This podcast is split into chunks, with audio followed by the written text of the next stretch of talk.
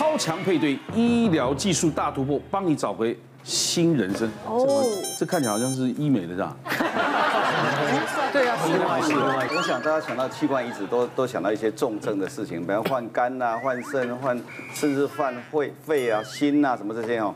但其实我们在妇产科哦，已经有很大的突破。大家可能不知道，在二零一四年，瑞典他们已经换子宫，就移植子宫已经成功了，而且已经生下小孩。其实后来好多国家了，包括中国、巴西、什么塞尔维亚。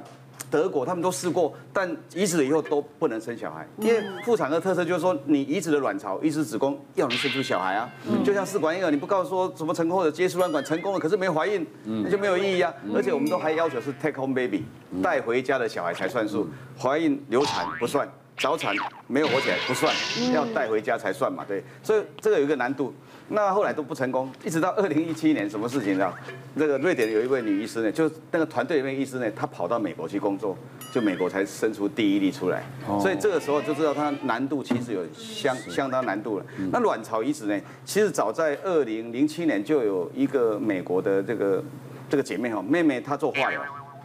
那化疗的时候就是癌症嘛，化疗有时候打到最后把那个卵巢打到没有功能，对，后来就发现他一直没有恢复月经。化疗有些时候是可以的，我们有很多病临床病例发发现化疗起初以为说不能恢复，后来发现恢复月经也后来恢复怀孕。我自己也有手上有这种案例。那这他美国这例正好他就没有恢复，这卵巢功能没了，他等于是进入停经。结果他姐姐呢捐给他一颗卵巢，成功怀孕。这是这是一例很很成功的，对，很多年前了。哎，对，二零零七就发生了，到一直到二零一三年，澳洲他们就做出说，那我们干脆把卵巢先割下来，嗯，先冰冻起来，嗯，那之后化疗完再把它种回去。那种回去他们发现也不用种在卵巢位置，种在腹壁上就好了，不是在原来卵巢位置，哎，也成功怀孕了。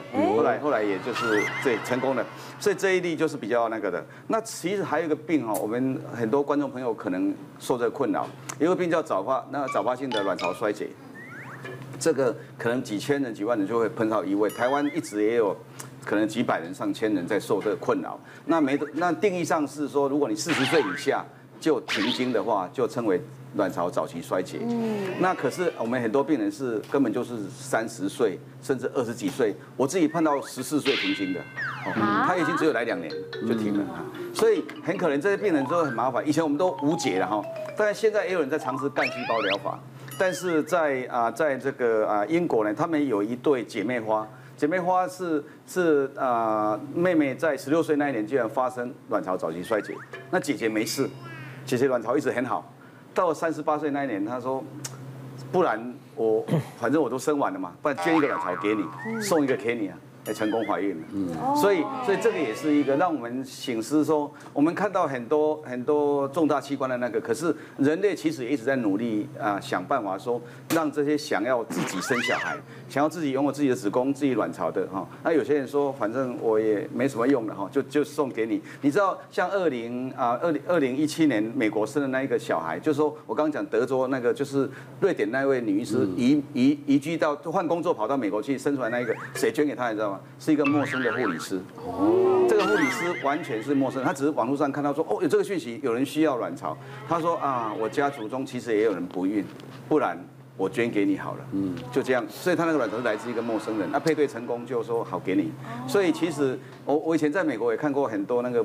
那个代理孕母哦，台湾目前没有许可嘛。代理孕母她帮忙怀孕的人是那个不孕症门诊的护理师哎，嗯，他说我看到病人好可怜，可是我又这么会生，我随便就怀孕了，不然我帮你生好了，我帮你生好了，那就真的帮他生了，真的好感人哦。嘿，其实真的人人处处有温情，是啊。可是这个卵巢配对是不是会比一般器官更容易？哎，不不是那么难，对，不是那么难，因为有的器官。要配对很难嘛，卵巢相对，但是其实子宫、卵巢都一样也有排斥的问题。对，不然你看那么多国家为什么一直弄不弄不出怀孕？就是说像子宫移植，那么多国家都是啊，可是成功装上去了，可是没有怀孕呢，就是一直还是失败。最终还是瑞典这个成团队是最成功的。那他现在在教世界各地，其实我们台湾现在也在努力，就是想要努力。一般都要派去跟他学习的。那你想的这，他刚讲的十年、十几年前的技术嘞？对啊。现在技术更不得。卵巢是对十十年前的啊，子宫是前几年的事情。哦。那这医师，请问一下，像我也为什么生了三个嘛？嗯。那我已经。你是要帮人家代生了，是不是？不是。你现在在整理。我现在已经留下联络电话。我很想啊，因为我快五十岁，我不可能再生了。但像我们这种快五十岁也可能快停经的人，适合捐吗？哦，一定要年轻的吧？有有，你要捐卵巢是？哦对啊不不不行。你也是捐子宫啦，一般卵巢跟我们一般子宫捐肝可以啦子。宫可以，就是说对子宫可以，子宫卵巢一般会限四十岁以下的，哦对，越年轻其实是越年轻越好了，对。可越年轻他越不愿意拿出来啊，对对啊，因为我们讲的是活体的嘛，因为这个一般都是活体捐赠的。治疗方法我们这这个是讲的是怎么进入人体去手术，嗯，接下来是开什么刀，嗯，这传统上大家都知道开肚子嘛哈，对。开比基尼，对。开直的都可以哈，这个很多世纪之前就有了哈。那接下来就是微创，这叫巨创的，开个大洞嘛，这是微创。那这是无创的，无创就是海服刀，很多人看这个节目应该都听过，就是没有刀口的手术。另外还有一个比较少见的是，经过啊从阴道进去把肌瘤转下来的，这个比较这种瘤要特别的位置才会这样像采水果一样。对对对，这样就采下来的，这样有偶尔会有这种肌瘤，就这样这样直接什么刀也不用。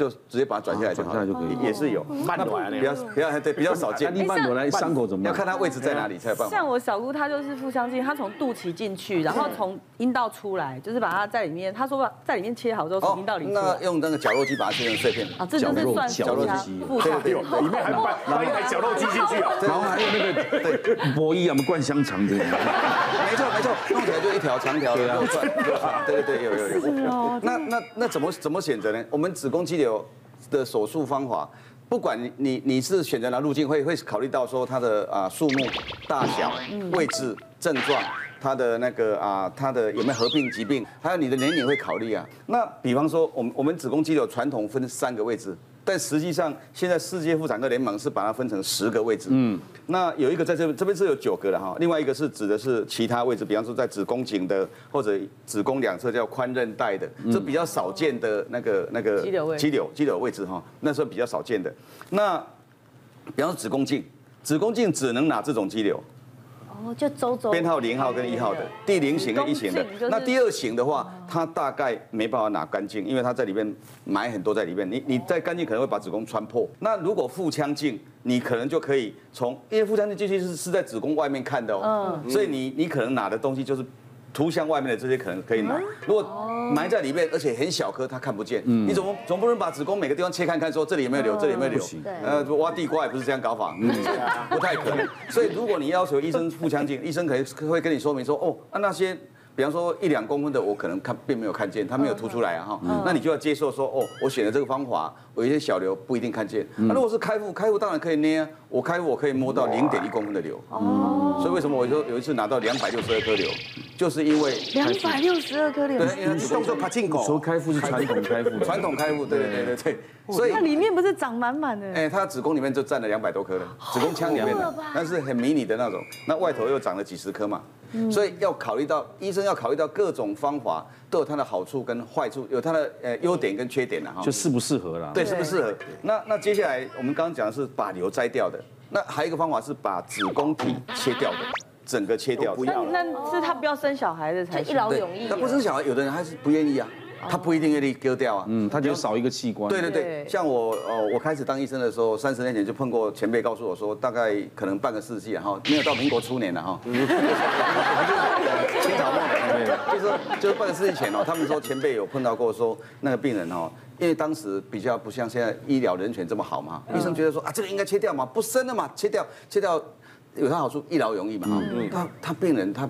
她老公替她决定了，在手术中说啊，这个切掉比较好，因为流这么多啊，出血这么大量，结果她醒来非常生气。嗯，那后来呢？因为性生活，她觉得老是出问题，后来她跳楼自杀啊。所以，所以那个医生就很难过，说哦，他没想到他救了一个病人，结果，但这个这个是半个世纪前的事。表面上是救了，但其实又害了。对，所以所以变成很难过。那甚至我还听到一个医前辈跟我说，他们当时也碰到过医生。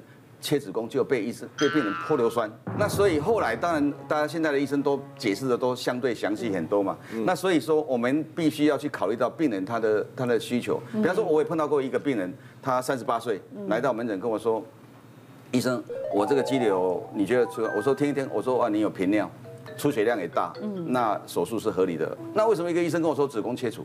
我说，那你觉得呢？他说我已经生两个小孩，小孩子都已经读国中、高中了，可以切掉啊，一劳永逸。我说这个说法当然也不是错了哈，也并没有错。但是我说你的想法呢？他说我不要，为什么我要失去一个器官？哈，他不愿意。那后来他问我说还有别的方法？我说有啦，子宫肌瘤的手术始终至少除了我们这个进入的方法之外，始终有只切肌瘤，嗯，切除子宫体。保留子宫颈，嗯，第三个方法是全部切除。那这个病人我就跟他讲，他说：“那我问你，你你保留子宫颈跟子宫颈一起拿掉有什么差异？”他跟我说：“医生，这是重点，这是我非常敏感的地方。”我说：“哦，那绝对不拿掉。”我们常常说，就是说叫 现在叫医病 共共享决策嘛，哈。我刚考虑因素里面还包括你对有的人他觉得子宫是，甚至你知道有些书写子宫是女人的第二个大脑，哎，嗯，所以所以他想到。这么严重的地步的时候，你怎么可以随便就把它割？也说一定割掉，所以他有他的权利嘛，哈，他想要这样做，这是他的气身体嘛。你们在切的时候要签同意书吗？要签同意书，而且都会写明白。嗯。结果过了一两个礼拜，他跑来找我，他说：“医生，我决定保留子宫颈，其他全部切掉，就这样切掉。我已经跟我老公讨论好了。”后来。呃，回诊他说，呃，因为有时候我们还会叫他回来再做抹片，因为这子宫颈瘤子还要做抹片嘛。嗯。我跟他说，那你当初很在意性生活，他说非常幸福美满，这样懂吗？重点。后面的微笑对呀，我写到给你塞把背啊。对对对，我懂我懂。保留最好的地方。对，所以说我们不是强调每个人都必须保留，不是这样，就是个个别化。现在这这医疗都是个性化的处理，个别化，每个人选择不一样。孕妇迷信谣言百百种，使用。麝香会导致流产。以前宫廷皇上不想让这个妃子生，就叫他太医做那个香啊，要不然配的中药里面啊，这个要准备怀孕的药里面就掺杂了一些你不能怀孕的。对，这是宫廷剧常常有。但这是流言吗？麝香？简单讲说，我们我们在以前就有人说是不怀孕吗？其实不是不怀孕了，是容易流产。因为这本来在中医中医里面，他们就用来催产、催生啊，或者是用来那个胎盘掉不下来，他们也用这个。用这个，他们他们古代叫包衣嘛，哈，就是不下来或者难产的，他们这样处理，所以。啊，吃吃这个药本身是容易流产，没有错。但是以以前的麝香是用那个麝科的那个动，就动物的那个雄性动物的肚脐、肝、肾气、肾气中间有一个腺体哦，嗯，就是那个那个东西做出来的香香的。那很多人是用来当啊香料，它本身并没有造成不孕，而是有些人的流产是叫做极早期流产，叫做化学怀孕，嗯，所以叫做化学流产，就是什么意思呢？就是说，比方说你怀孕，很多人慢了一个礼拜才才跑跑去验孕嘛，哈，嗯，可实际上。她已经怀孕了，只是还还你还没验孕嘛？嗯。古代甚至其实我刚刚不知道的时候也还验不出来。那这种状况之下，你以为你你一直没怀孕，其实所以当做不孕，其实你是极早期的流产。可能连她怀孕都不知道就流掉了。对对对，这这种很多，常常现在很多妇女朋友，如果年轻的朋友，你你自己发现，你有时候月经慢两三天，或者三五天。就出来了，就月经又来了，然后甚至里面可以看到一个白白的东西，那个其实是早期流产。如果你那时候能够验孕或者抽血，会发现，哎，其实你怀孕了，只是又流掉了。那这时候医生的治疗方法就会不一样，就会说，哎，那你可能黄体功能不足，就会给你补充。但这一种你会当做不孕，其实它还是个流产。但现在的话，太呃呃，太多人呢担心是说香水。香水那个量也是很少。有前几年特别流行麝香的乳液，我好喜欢那个味道，我天天擦。难怪哦，那时候你的天天擦那个量就会变大。那这样孕妇我们就建议不要不要不要用，孕妇还是不要用。所以孕妇的迷失太多了啦，比方说很多人说什么吃冰啊会造成小孩子气管不好啊，对还有说什么诶喝酱油啊小孩子色会比较黑啊。对对。我说那你应该是是有跟黑人在一起吧？碰到这种，尤其是肚子长瘤而。那个那个被人家认为是怀孕的，常常碰到。说有一个病人，他他子宫肌瘤，他发现其实已经十几年了。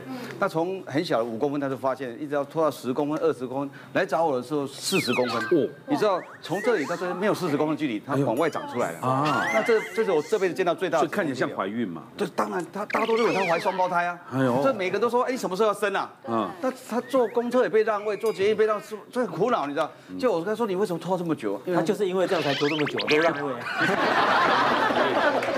他没有享乐在其中，他是因为哦，他一直一直觉得说哦，他他这个啊，因为宗教信仰，嗯，他就是说他那个宗教是就怕输血，就不能输血的宗教。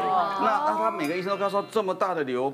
不输血，我不敢帮你开。我说这么大，那不保证不输血，那我也不敢啊。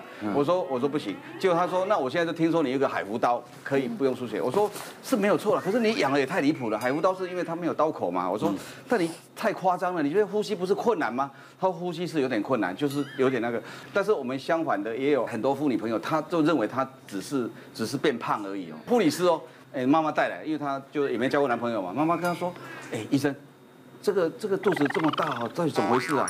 我看起来她也没交过男朋友啊。我照超音波，我说你这个长了一个十五公分的卵巢瘤啊。我说哎呀，开玩笑。她她就就就怎么会这样子呢？她这个这个护理师跟我说，哎呀，我以为我变胖了，我每天都在做有氧舞蹈、韵律操，还跳绳哦，看能不能把它跳小一点哦，啊，还还还仰卧起坐，每天努力的做，结果都不会消，而且越做越大。我说啊，她这个是长瘤啊，结果她妈妈跟我说哈。没有跟男人在一起也会长瘤啊！我说跟男男男人在一起是没关系啊，是生瘤啦，是生囝，跟生瘤不一样啊，这一个是生孩子，一个是生瘤不一样。就妈妈一直认为说没有跟男生在一起不会长瘤的，嗯，结果这个是错误的观念。妇产科大部分全台湾现在水准蛮高，很少说叫直接叫三十八号李毅哈，现在没有，顶多叫三八三八李毅。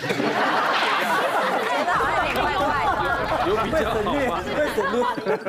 这是一个幽默吗？我是李毅三八。所以叫李小姐的啊，很很少会叫名字的，现在大部分都不错了。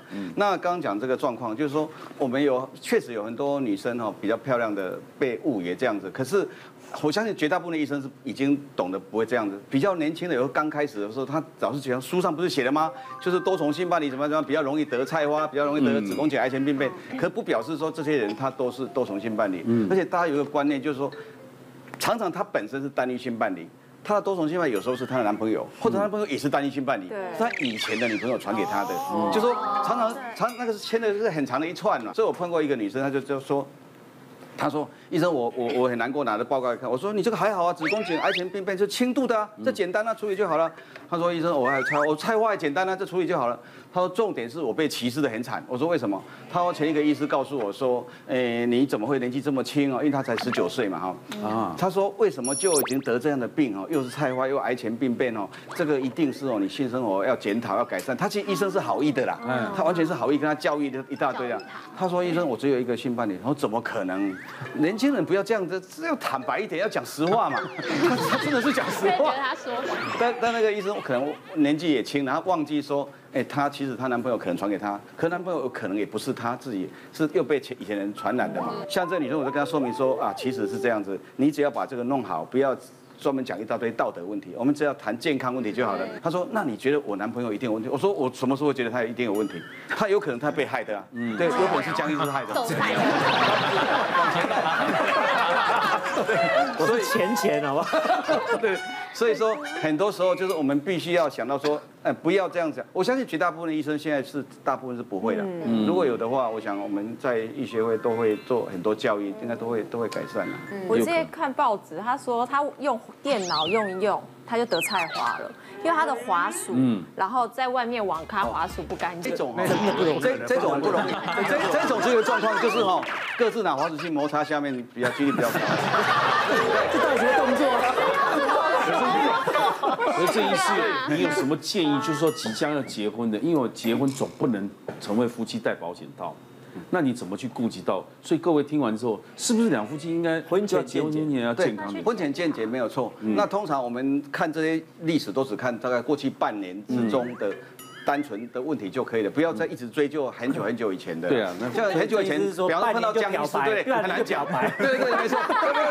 今年认识江医师，可能就种下很多问题，但是 可能都已经解决掉了。就就是说，无论男生女生，谁没有过去嘛？我们不去讨论，是未来的日子是不是专全全心全意比较重要。对。可是刚刚讲的，你你如果没有这个医学观念告诉你，你可能，你就算五年没有交男女朋友，你可能十年前留下的东西。会产生病，就是传染给对方嘛。其实哦，我我们讲的潜伏期哦，菜花潜伏期常常只有两三个礼拜，一两个礼拜。但是我们建医学上建议见过那种潜伏期超过八个月、十个月的，怎么怎么证明？你知道吗？一个孕妇，她在怀孕八个月才发现她有菜花，但她怀孕以后没有，自从验完孕以后没有再跟她老公发生过性行为，嗯她早。所以可以潜伏期这么久，所以既然这样想的时候，我们就不要随便怪自己的现在的女朋友或者男朋友，有可能是从前不知道多久以前，但不一定是江医生那十几年前的事情。嗯，但是有可能就是很久以前，但是彼此这样误会实在是不好了。开始当年轻的时候，我就我就通通把病人都叫某某小姐进来，请坐。嗯那我一个朋友，他比我年长几岁而已，他当年哦去台东支援呃偏远地区的时候，他说他碰过一次事情，让他一辈子实在难忘。我听了以后觉得。难忘，有有一个就是因为他们晒得很黑嘛，就蓝女的那个女生可能天天晒啊，她又是比比较就是原住民嘛哈，本来就比较黑的，哎呦晒得非常黑，然后皱纹很多，你知道，他一讲就说，哎，欧巴桑，欧巴桑就觉得啊，那个人女生说，是不是欧巴桑？我才十六岁呢，他就想说啊，十六岁怎么看成怎么会看成欧巴桑呢？他说他看起来像五十六岁的，我说哪有这么夸张的？他说他生了两个小孩了。啊，十六岁，但是已经生两位了，生两个小孩，他等于初进来就开始生了，对啊，想不到哎，对，所以他把他看成那个那个哦，那个女生非常的生气，所以我就说，哎，你要学我啦，我全部都叫小姐。我说我曾经碰过那个八十几岁，我我的癌症病人进来说，哎呦，拍谁了？啊，都背着回来，你个给我小姐，我靠。虽然天要怪怪嘛，也就送了，有没有？对啊。那 你把那个十六岁叫成欧巴桑哦，哇，他非常火大。所以这个有时候外外观看起来比较苍老哦，但是这个真的是不不要。教授很会撩妹哦。意思不是不讲正确的话，他们大部分都讲正确的话，只是有时候讲的比较简略，嗯，有时候讲的有点模糊，有时候讲的你觉得好像其中有有诈。比方说我们啊很多差不多快二十年前哦，威尔刚刚进台湾的时候，那时候我们的学会曾经配合他。啊，去去推展这个卫卫教，很多男性到了可能比瓜哥年纪还大一点的，他还是不承认说我不行。嗯，他呢，他呢就是不愿意就医了，这没办法。那后来我们想出一个方法出来，因为我们做妇产科就就是比较会想从女人这边想嘛哈，女性可能决定决定了不少。我们跟妇女朋友说哈，你你知道最近的研究发现，当你这个小血管塞住了，将来就塞这个大血管。对。那这个太太跟老公说，哎，等一下。你这不行，下次换这里不行，我就当寡妇了。嗯，不要这么早嘛，对不对？我才五十几岁，不要老公一听，呃，不行哦，哦，那我不行不行，那我会挂掉，那去就医了。嗯，所以这样的说法的时候，他就可以接受了。嗯，那你我原来说法说啊，不行啊，不行就不行，老了就这样，哎，不要不要就这样，就很多先生就逃避嘛。那当然，另外一面就是你说，哎，医生是不是有些是有心机？我相信绝大部分的医生是没有，但是有一部分的医生确实会想说。哎，这可以，就像你讲的说，哎，如果三万，对不对？呃，那个什么一百五是不是？有少数的医生他可能就会想说啊，就报喜不报忧了，可能会这样子。说好，比方说他跟病人说，这个子宫肌瘤呢，哎，传统手术当然都是要开一个大洞嘛，哈、这个啊复原慢啊，这大家都了解道理了哈。那说那成微创手术。啊，这个微创手术开小洞啊，他就跟你说，哦，这个达文西很棒啊，怎么样怎么样？这个伤口小复原快啊，那个要二十万啊哈。那你就觉得说，哇，好贵啊，但是听起来很好啊哈。但其实，如果你能够继续追问，哎，能不能用传统腹腔镜？嗯，有些很多是可以的。为什么？它瘤长在前方啊，也没有很大？传统腹腔镜两万就够了，马上剩下十分之一价钱，可能就就已经打。那打发他，可是民众会想说，二十万跟两万的差别，为什么会有落差那么大？对，不是有没有钱的问题，是是开始担心的嘛？对对对，所以我们要选两万，就是医疗设备就会不好。对，就就是要讲说，那一台达文西确实很贵，那一台达文西设备将近一亿台币。哇！那但是我们有没有必要每个刀都达文西呢？不需要。嗯，我们达文西最好，因为它里面手背是可以弯的。嗯，所以最适合就开后方的。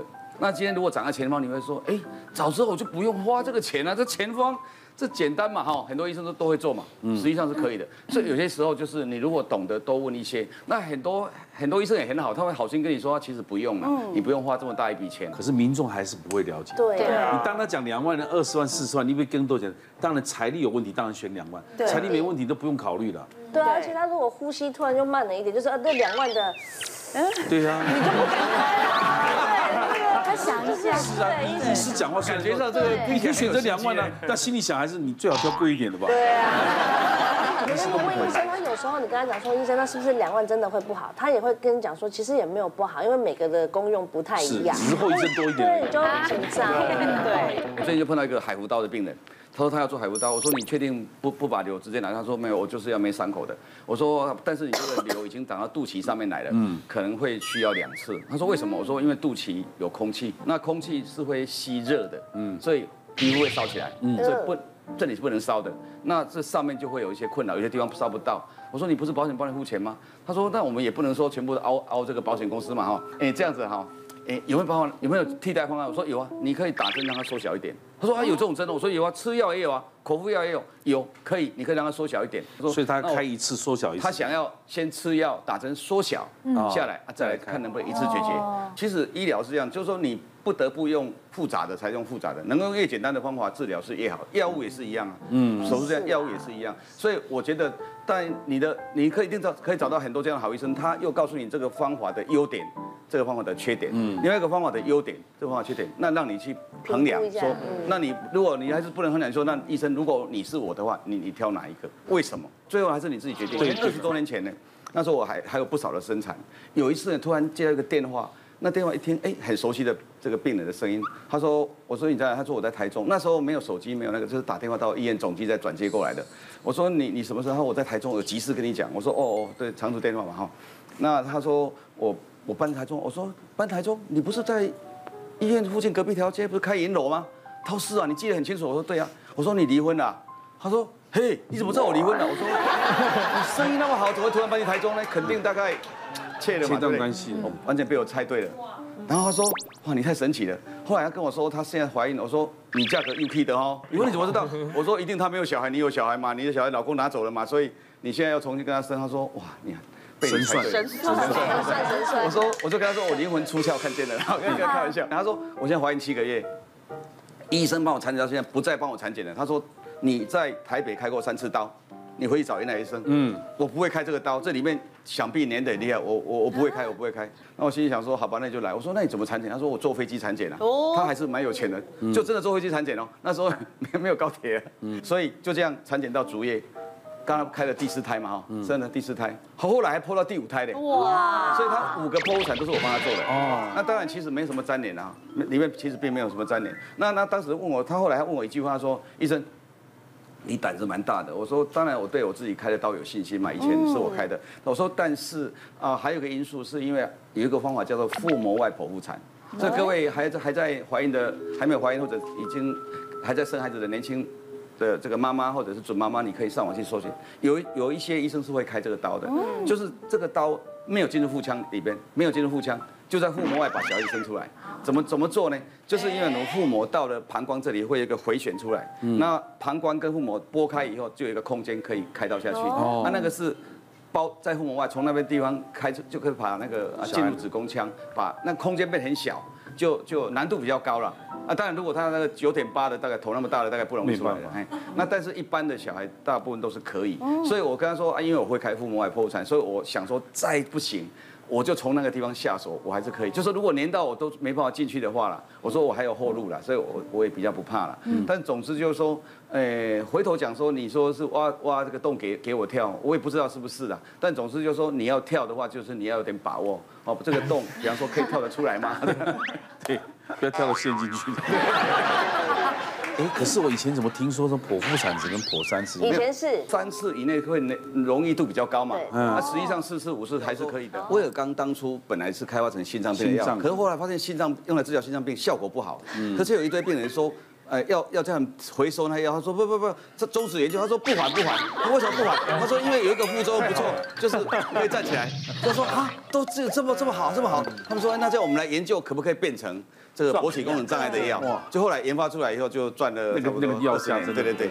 那所以说表示有时候副作用可以变主作用，嗯，这时候主作用的时候我们就在讲威而钢还有别的副作用，比方说。头痛啊，或者蓝色光看到蓝色光什么这些，又变成它的副作用，所以主作用、副作用跟主作用也可以变得掉的，你可以变的。那我我也讲讲一个有趣的案例哈，大概二十多年前，那时候还没有健保，是劳工劳保时代，有一个病人是子宫内膜异位，当时有一个药是类男性荷尔蒙，它治疗子宫内膜异位，这个药有一个副作用就是容易长痘痘，这个啊声音变低沉，那甚至体重增加就变胖，那有的。啊，还变得比较孔武有力，这这些症状一堆。那但是呢，有一个病人他就是，他这些副作用都没有，他吃的很快乐。半年以后我跟他说，哎，你抽血检查都正常了，啊，可以不用吃这个药了。他说，医生，那我可不可以为了预防复发哦，再吃半年？我说再吃半年哦，那你一个肝功能，因为那个药是肝脏代谢，我说他肝功能正常，他说那我继续吃，我说好好继续吃，又吃了几个月。又跟我说，我跟他说，哎，其实你这个已经好了呢，不用再吃了。不是医生，那这个药难道没有别的用途吗？比方说丢不掉。我说别的用途哦，哎，你只有子宫内膜异位啊，你还有什么事情啊？但你到底为什么要一直吃啊？他说哦，那坦白跟你讲了哈，我吃这个药哈，有一个不错的副作用，就是我的性欲增加哈，我老公非常满意啦，因为以前都。性欲低落，老公跟他关系非常不好。哦，那吃了这个一年多下来，他日子过得很快乐，那老公也很高兴。我说啊，那这个副作用，你怎么会出现这么奇怪的副作用？那因为他类男性荷尔蒙，有可能啊。就后来，后来就就跟他说，我说如果那要继续吃的话，你可能要自费了哈，因为你的疾疾病哦已经，我怕被被老保这个人是济人救世嘛。因为这个并并不对，当然就是说如果要用在提升性欲，就变成叫做标签外使用，不是本来的适应症。那后来。我为了这个事情，我就连续问了大概五十个到一百个之间的病人有没有这个副作用，没有人有这个副作用。我我后来就开开始好奇嘛，就找不到有这个副作用。所以这有这样副作用这么好的副作用的病人，我总总共也只见到一位。一个四十五岁的妇人哈，她因为肚子痛跑去挂急诊，那急诊起初认为说她以前开过刀，骨盆腔粘连啊痛啊，这后来她说可是蛮严重，他们说那不然就住院啊。妇产科也也起初。也认为他是骨盆腔炎哈，但是用了很多药，一直都压不下来。最后啊呃白血球一直往上升嘛，结果后来做了电脑断层啊，居然还没有看出说这是一个骨盆腔发炎并发的一个并发症，叫做那个卵巢输卵管脓疡。那之后又变成整个骨盆腔脓疡，就骨盆腔里面都是脓哈。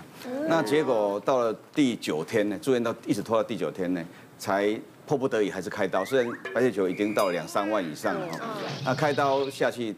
当天就病人死亡。我们变成要知道说，一个简单的骨盆骨盆腔发炎，它只是从来自于阴道炎，嗯，很简单，阴道炎变成骨盆腔炎，就是卵巢输卵管发炎，对，最后没有治疗好，变成脓疡，这脓疡。就算呃在在最严重，就最后搞到败血症，甚至死亡。但是就是脓疡本身你不处理，它也是变成不孕。就是因为输卵管本身就被毁掉了。那如果两侧的话，那肯定完全不孕了，因为必须要靠试管婴儿了，因为输卵管已经完全不通了。嗯那卵巢如果整个破坏的话，卵巢也还要剪掉。所以说不要小看一个小小的发炎。我会想说，大概三十多年前我们要开始。有很多人要求，呃，老公进产房的时候，很多医院都还拒绝的。而现在，就像宝仁兄所讲的，好多医院都提供生产计划书，就像我们做的那个癌症计划书一样，就是说可以事先叫做医患共同决策，或者医病共同决策，就是一起来讨论，我们希望怎样是对你是最好的。这进步真的很大了。这也让我回想起大概二十多年前，就当时因为推广这个风气嘛，我就写了一本书《伴他生产》，呃，准爸爸陪产手册。有一天哈，那个我我开了一个。那个癌症病人，就那病人跟我说：“哎，医生医生，因为他准备手术前，他没空没没事在那边读一本小说，叫做《红婴啊红婴仔》，作者是简真，就是一个名作家、文学家。他说：哎，书上有你名字。我说：怎么可能？小说有名字？他说：真的真的，怎么怎么写我？你知道吗？简真说她老公哦，他说：你看，买了郑成杰医师写的那一本，哎，准爸爸陪产手册。”叫你看都不看，放在墙壁上那么久，现在开始痛你才开始读，哪里有用？所以可见当年的老公就是说，等到说现在看我会忘记啊，不然你等一痛我再开始看，就翻他来不及，不知道在哪一页，你知道吗？是，所以说说当年的状况是这样子，而现在这么多的老公都在参与。那当年我们的手册里面我也提到说，那个如果要陪产的话，请站在。孕妇产妇的头这一边，要去看那一边，因为你们大部分是没有什么胆子的，然后啊比较不会昏倒，然后就帮他让他捏捏着你啊，握着你骂你啊，都可以，或打你都可以，你就忍耐，然后呃给他提供一些水给他喝什么之类的。然后呢，因为我们那时候也发现有一些研究显示说，如果妈这个爸爸一般人呢哈，他看了那个产妇的那个会阴部血淋淋的被剪开啊。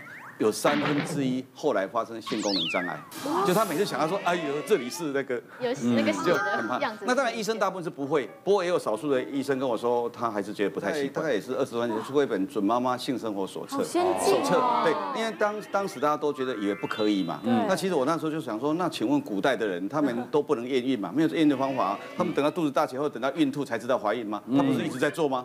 那不是也也是中医啊，中医把脉，而且诶五千年来都活着哈，都我们都还活在这里嘛，对不对哈？所以说啊，他刚讲的案例我先补充一下，就是说啊，如果早期出血，然后超音波看起来没有怎样哈，就是胎盘什么绒毛啊、胎儿都没有怎样，这时候我们需要做内诊。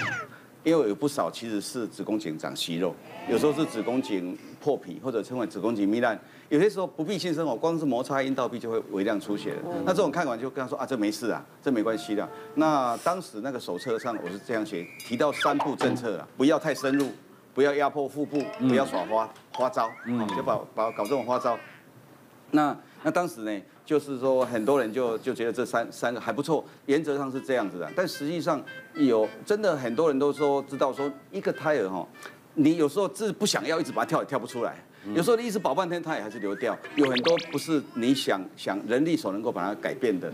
那我碰到过一个啊，一个怀孕三十八周的产产妇哦，她来找我，一直跟我说啊，医生，我真的需要开刀吗？我说，哎，当时也是大概一二十年前，我跟她说，你这胎儿超音波估计是三千八百公克哈，误差也不会太大。我我觉得以你目前样子，已经二十三十八周，你还是还是不想开吗？我估计你到足月有可能会四千公克以上。他说：“我们真的希望崇尚自然。”那我说：“不然，如果一定要这样，要不要我们来塞药？因为子宫颈现在都没有开，而且很硬，要不要先软化子宫颈？”那我老公老公说：“这样也还是不自然。”两个都非常崇尚自然，惨了。他说：“医生，那还有没有别的办法，很自然的方法？”后来我想了一下，灵机一动，突然想说：“哎。”我们有一个叫做医学上有一个东西叫做叫做催产素的挑衅试验，就是用催产素试试看这个胎儿有没有健康，让他先做防空演习，试试看，收缩以后胎儿心跳还很好，啊就表示这个好的。那后来有一个方法叫乳头刺激试验，就是刺激乳头，子宫会收缩嘛。那如果这样刺激。刺激的话，就不要打催产素，直接用这样刺激。那子宫收缩，他胎儿也是心跳很好，那表示也是很棒。我说那不然这个方法最自然哈。你们现在还有没有在做新生活？他说医生可以吗？我们都还在做呢，昨晚也还在做哈。我说哎可以，请努力继续做这样子哈。还有两周，还有两周机会你就努力做，你每每隔一天做一次好了。那我说你就好好的刺激乳头哈。结果后来过了一周来，我说嗯有软化一点点，但是孩子没有生，不过胎儿越来越大了。我说你还是不想开吗？他说我们还是不想开。就说啊，继续再等，就又回去努力。下下礼拜来，哎，真的自然生的四千公克了，哎呦，自然生出来，自然生出来。那就像这种坚决要这样，我不是鼓励这个方法了，只是说，哎，既然我们我们有有有人这么坚持的那个啊，这是成功的，但是也有很多失败的，所以不要说以为这样子每个都回去啊，好好的吸一吸就会很好啊，没有这个。虽然我们现在是啊少子化。可是我们回顾一下，瓜哥可能跟我比较了解，就是我们这这个年代哈，三四十年前，台湾在推广家庭计划哈，对，从从什么？一子一女，没一开始是三三三至五个三，对，结婚以后三年才生一个，每三年生一个，总共生三三个，三三岁以前生完最后一个，啊，以后来又两个恰恰好，后来两个恰好还一个不算少，搞到最后被大家变零个了，不算了。当年为了推广那个那个家庭计划，就是叫他避孕哈。很多那个呃卫生所的公共护护士很辛苦啊，嗯，到家里家家户户去去那个拜访。那当时一个笑话，其实是真的，但大大家觉得笑话，就是到到那个山地地区哈，那那个因为讲的很保守嘛，就说这个保险套就是这样啊套在手指头上，嗯，结果我发现下个月怎么大家都说怀孕了？他说那都套在手上，就这样子啊，早期。啊，对对对，办的时候就放在手上啊，结果还是怀孕了，就就大家都觉得好笑，可当时就真的，就现在我们现在避孕药使用的比我们二三十年前多很多。那大家知道它有很多好处嘛，就开始愿意用。可是大概在二三十年前，我们那时候避孕药呢，不像当时的药袋哈，不像现在写的这么详细，你知道吗？结果就有那个病人回来说，医生，你不是说这个避孕药效果，避孕效果这个可以效果百分之九十九点九吗？他可是为什么我吃一次没有效？我说等一下，你这药好像。好多个月前吃的呢，那你药呢？他说药还没吃完呢。啊，我说不对啊，那我开给你那么久，怎么几个月还没吃完？他说我们没有那么频繁啊，就半年一次就吃一次啊。哈，我说避孕药不是这样吃的，你要事要事前吃，而且是要在啊，就是月经来的前五天之内就开始吃。哦，为什么？因为要抑制排卵。那当时呢，就是说第二个是啊，就是说这个避孕药还有就是能够让呃子宫颈黏液变得很稠。让精虫不容易通过。嗯，那第三个，它要让那个子宫内膜状况不容易着床。所以它虽然很多关，可是常常后面的关卡很难挡。就是你第一个，对，第一个这个就让它排卵就很麻烦了，你知道？那如果是事后避孕卵，那就不一样。它用更高剂量的的这个荷尔蒙哈，来使得这个它不能着床而已。它实际上恐怕是已经说，所以有人讲说，这个其实是极早提、极早期堕胎嘛。就让让他有胚胎，可是住不下来，房子不让你住，搞不好你已经着床就是害死他了。哎，也有人也也有，所以宗教界也有反对的的声浪，对这一种。但是事后避孕丸就是说，对对一些补救了，其实医学界不鼓励事后避孕丸，通常建议说啊，用在什么时候？第一个就是保险套破掉了，事后一看，哇，糟糕。已经体温上升了，嗯，就在昨夜，麻烦你，怎么办？赶快吃，不是就在今天哈，就在昨夜已经过了，可是怎么办呢？赶快吃哈，就就就效果还是不错。其实药物的使用呢，也以前有闹很多笑话，我也也有曾经病人哦，就开了药回去哦，就来跟我说，医生那个药丸是不是开小一点了？我一看，哎，这个简单嘛，这个药丸这个这个应该是不会太大。他说。吞起来喉咙烫烫的不太舒服，我说啊，你用吞的啊？他说不是吗？我说这个是阴道塞剂啊。他说很怕多吧？我说你。你这个当然会烫烫的。我说，那个药丸那个大小 塞起来是应该 OK 的。吞了会怎样吗？也不会怎样，就是说它效果不太好。你回去可以试一下。因为我们阴道那个其实它那个药药阴道的药物，它让它局部立刻吸收哈，浓度是最高。很多病人喜欢吃嘛，他都不喜欢用塞的。他回去一看说，哎，真的上面有写啊，阴道塞剂。所以说用药哈，一定要好好的听药师说一下，那看看那个说明。一对呃情侣。他们同居了四五年哈，那一直都没有怀孕。他们想说啊，都已经超过三十五岁了啊，这么久的时间都没有怀孕，就跑到门诊来说要检查看是不是不孕。我说定义上你确定是不孕的哈，因为只要有经正常性生活这样，平常每周在两三次这样的的状况之下，整年哈，大概一年就算不孕了。那那就开始检查嘛哈，我们超音波啊，用抽血来检测。那么再就输卵管摄影，再就精虫检查。在超音波或者抽血查荷尔蒙，通通开给他，但是呢，下次回来看，哎，都正常。我说一看，可是这女生都正常。我说那等一下，那精虫呢？他说精虫哦，哇，啊，单子开完还没验呢。我说为什么没验？我男朋友说他很忙碌啊，没有空啊。我说这个上次有跟你讲过，他只要一小时之内能送到就好了。后来终于送来了，一看我说没有精虫。他说怎么可能？开玩笑，他他。她说男朋友就跟阿布一样强壮啊，对，我有哦，我 下个月就要生了，这多成心啊，对对。在乎才送来还是没有，哎呦，那我说哇，那这样两次，而且时间都很很快就送来了，那那怎么办？我说怎么办呢？请你到泌尿科去做睾丸切片。他一听哈，开玩笑，把上面切个 切切一块下来。当时就是二，这已经二三十年前，我是跟他说这样子的，因为现在目前零售店找不到货，对不对哈？我们要去原厂看有没有货，原厂就是睾丸嘛哈。他说那那还有呢？我说还有问题就是在中间这个通路上有没有哈？就是那个输精管，哎对对。但是如果那边那边有的话，那表示通路有问题嘛哈，通路上。那假如那边也没有的话，原厂也没有的话，他说那怎么办？我说当时我说当时我们的做法只能找捐精啊。所以像这一位后来就说你去找泌尿科吧。好，请泌尿科说话。对啊，像我们在门诊常会遇到这种无精虫症的病人，当然就是很多真的长起来高高壮壮，你看你也看不出来他有异常，就是像阿布一样。我有，我多的是。那我们泌尿科就是要去分辨说它到底是工厂没有没有原料，嗯，还是在通路上出了问题，所以我们去做一个睾丸的切片。那切片完之后，它就会告诉我们说这个细精管这个睾丸到底有没有在分泌精虫。那如果它完全都没有在分泌精虫，这个就无解。那如果是因为通路的问题，我们就去找说它到底哪一段阻塞，打通就好。对，或者是说甚至我们在做切片的时候，顺便把精虫顺便取出来，把它冷冻起来，未来都还可以再用。二十七八年前曾经写了一篇论文，有关怀孕合并肝癌。当时啊，我发表的是世界上第九、第十、第十一例。嗯，我们那时候查录文献上总共总共只有八篇，就是每个人都发表一例，八个病例。那为什么我们会这样意外的发现？就是当时一个警觉性，就是当时想说，哎，为什么这个妈妈这个母血这个甲型胎儿蛋白偏高？那因为当时就会想说，第一个胎儿有没有问题？胎儿抽羊水出来正常。那我立刻说不对，这个赶快这个叫内科做一下检，请内科做一下检查，肝癌。就连续在一年之内被我抓到三个，那就立刻发表在国际的文献上面，他们就很惊讶说，哇，老美说我们有越来越多的亚洲移民，嗯，我们必须认识亚洲人的病。他们有 B 肝代言这么多，我们也有提到嘛，说因为这些很多 B 肝代言的，但他们并不知道，也没有做健康检查，所以这三例都是死亡案例，蛮可惜的。那胎儿有有一个胎儿是因为那时候已经七八个月，我们把它剖腹产活下来的。另外另外另外一例是产后，对产后那那一例胎儿也活着，另外一例是怀孕中就发现他已是末期死亡，就母子均亡，所以蛮可惜的。所以说你看，确实江医生说没错，我们目前政府真的健保。推行以来哈，就推了很多，除了健保以外，国民健康署要做很多事情，去帮忙大家。提早发现很多问题，但大家没有去做。那当然，像这个我们肝癌这个国病哈，我们用了那个早期在在二三十年前就开始弄那打那个 V 肝的这个疫苗，是全球第一个成功的案例啊。也是也因为这样，我们有好几个中外研究院士都这样产生出来的，因为研究 V 肝嘛。所以说。